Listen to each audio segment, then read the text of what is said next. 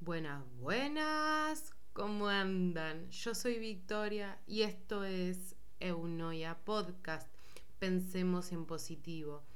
En el capítulo de hoy, responsabilidad afectiva.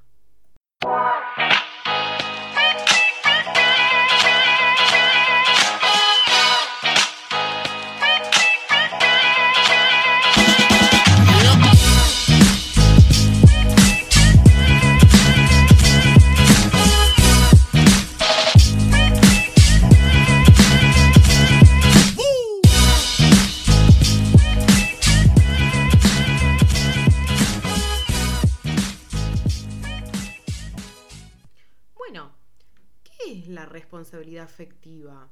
Es un concepto que surge a raíz del el amor libre y la... No quiero decir poligamia porque es otra cosa, pero desde este lugar de que los vínculos eh, no, no son monogámicos justamente y que podemos estar con quien queramos siempre y cuando el otro lo consienta. Ahí entra la responsabilidad afectiva. Hay un montón de gente que tienen parejas abiertas eh, o parejas libres y, por ejemplo, tienen, tienen códigos. O sea, eh, por ejemplo, si yo tuviera una pareja abierta, podría ser que los dos podemos mantener eh, vínculos sexuales con otros de afuera y no pasa nada. Hay gente que quiere saber con quién estuviste y vos saber con quién estuvo el otro. Eh, vínculos también más afectivos también, ¿no? Más sentimentales, eh, para gustos colores. Hay de todo. Pero la responsabilidad afectiva, que me parece que es muy buena y pienso que tendría que estar al inicio de todo, implica también el respeto por el otro y el respeto por uno mismo, ¿no? A veces nos cuesta un, un poco más hacerla cumplir. Por ejemplo, fulano X con el que estuviste una vez, o capaz no estuviste, simplemente tuviste una cita y no te animás a mandarle un mensaje porque pareces pesada. O sabés que el otro quiere algo más libre y vos querés algo más serio y no se lo querés decir porque sabés que se va a ir. Y no la hacemos cumplir.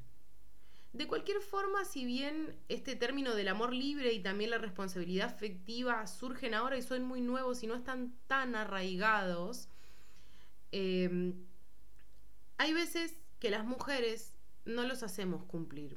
Por ejemplo, hace un año leí un libro que se llama El fin del amor, querer y coger, de Tamara Tenenbaum, se los recontra recomiendo, que habla de cómo la mujer fue ganando distintos lugares en la historia a nivel de los vínculos sexoafectivos, los cuales son provenientes de nuestra cultura. Ya dije en capítulos anteriores que los vínculos van evolucionando con nosotros culturalmente. Entonces ella cuenta que ella eh, nació y creció en una comunidad judía ortodoxa hasta que falleció su padre. Y que ahí empiezan a ser más liberales. su mamá, en su crianza, empieza a ser más liberal con ella. Y ella cuenta que mm, ha sucedido en vínculos que la mujer que exige deja de ser atractiva. Está esto un poco, ¿no? De, ay, qué hincha pelotas. Es como que decís que querés algo más serio y ya el otro flasha que querés casa, hijos y perro golden retriever y nada que ver. Porque es real. A veces es nada que ver, a veces simplemente querés ver qué onda y que quieras algo más serio y estable en tu vida no está mal. Así como si no lo querés, tampoco está mal. No solemos tener responsabilidad emocional con uno mismo porque nos solemos quedar en estos vínculos donde el otro quiere menos de lo que queremos nosotros y cedemos ante el otro para no perderlo. Pero nos perdemos a nosotros en el camino. Y suceden muchas otras circunstancias, sin, sin dando por descontado que vamos a salir lastimados de esa situación, en que insistimos o nos insisten. Y es insoportable, llega un punto en que se lo aclaraste tantas veces y el otro no quiere entender, porque es más fácil mantener esa ilusión viva que aceptar que el otro no quiere lo mismo o que, por más doloroso que suene, simplemente no te quiere. Nos ponemos como esa canción de Luis, de Luis Fonsi, ¿vieron? Que dice, yo, yo no me doy por vencido, yo quiero un mundo contigo, juro que vale la pena esperar y esperar y esperar un suspiro. No, señor, no, señora, no espere nada, retírese, por favor. Y terminamos siendo lapidarios, diciendo cosas horribles. No me gustas, sos infumable, bloqueando. Parte de la responsabilidad emocional también forma en aclararle al otro las cosas. El famoso gosteo. Me hablas y te clavo el visto. O te bloqueo de la nada y no te explico nada. Y el otro se queda con esa sensación de que hizo algo mal que tiene un problema.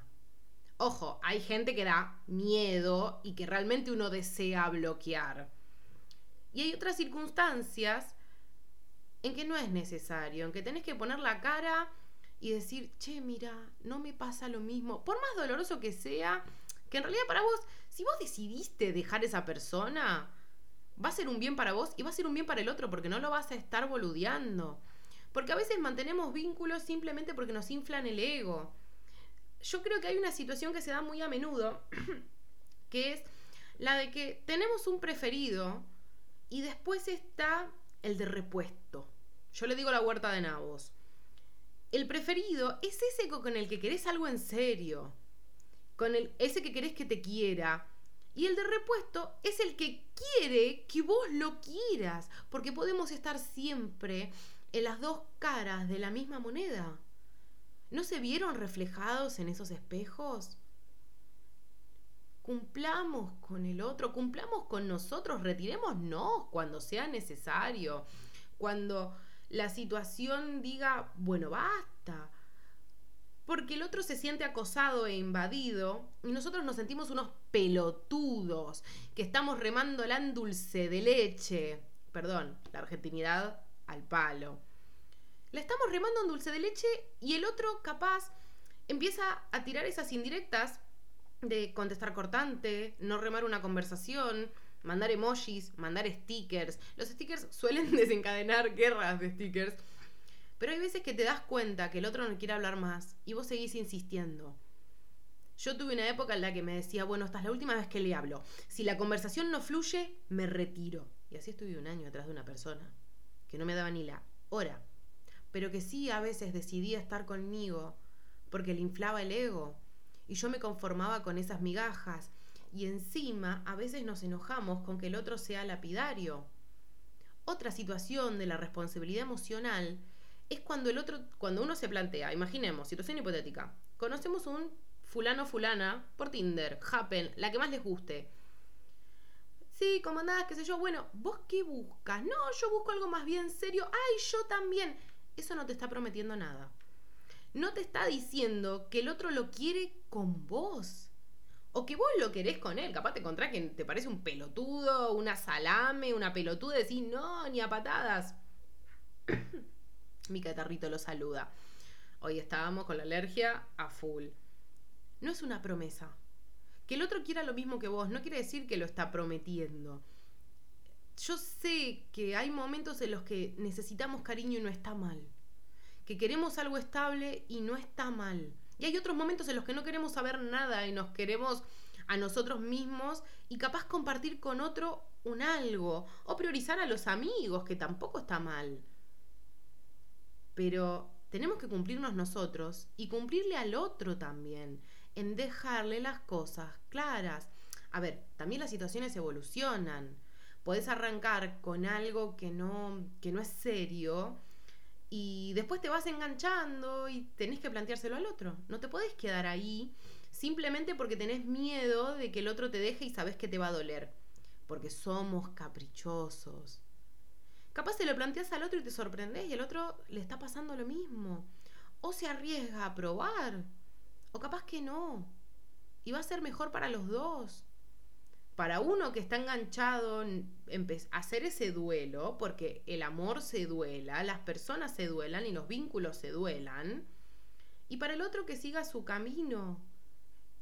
Porque también es feo para el otro lastimar, aunque sea indirectamente, a otra persona. Cumplámonos a nosotros mismos. Juguémonosla por nuestro amor propio. No lastimemos a otros por cosas que nos alimentan el ego. Y a veces nos terminamos enojando y decimos, no, pero el otro quería algo serio como yo y al final no. Capaz probó, se dio cuenta que no le convencía la situación y decidió retirarse. Y es más que respetable. Eso es responsabilidad emocional. Pero nos enojamos porque nos toca el ego. Nos toca el ego de no me quiso. Yo sé que duele, pero sanamos. Tenemos la capacidad de sanar. Cumplámonos, cumplámosle al otro. ¿Te pusiste a pensar en todo esto? Te lo dejo de tarea para casa. Esto fue Eunoia Podcast. Yo soy Victoria. Me encontrás en redes como Vicky-Eunoia en Instagram y en Twitter. Les mando un besote enorme. Cuídense mucho y nos vemos la próxima.